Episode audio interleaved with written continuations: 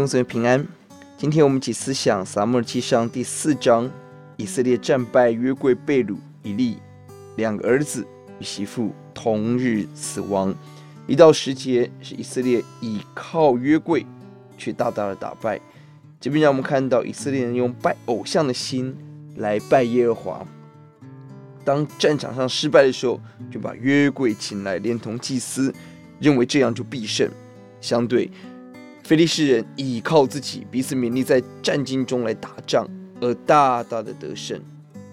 表面上看起来似乎约柜失败，这样，但下一章我们要看到约柜修理以色列人。十一到二十二是神应验对以色列家的、对以利家的刑罚。二章三十四节提醒两个儿子要同一天死亡，在这里应验，并且约柜被掳。而以利听到这个消息，特别听到约柜被掳的时候，当场倒闭死亡，其父生子而死，孙子取名为以迦伯，就是不荣耀，神的荣耀离开了。二十一节，他给孩子起名叫以迦伯，说荣耀离开以色列了。这是因为神的约柜被掳去，因为她公公和丈夫都死了。约柜被掳，表面看起来约柜不能保护自己。下一章我们看到神为自己约柜征战得胜，而一个拜偶像的民族不配拥有约柜。一个服侍主大祭司的家庭，当约柜离开，侍奉主的机会离开，就没有任何的荣耀了。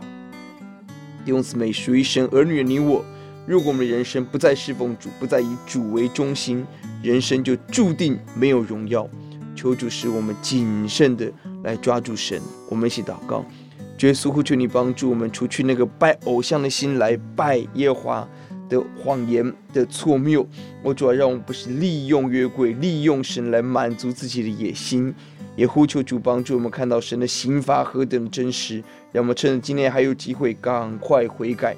也呼求主帮助我们看到人最大的荣耀是神与我们同在，千万不要等到荣耀离开，不再有服侍的机会才懊悔。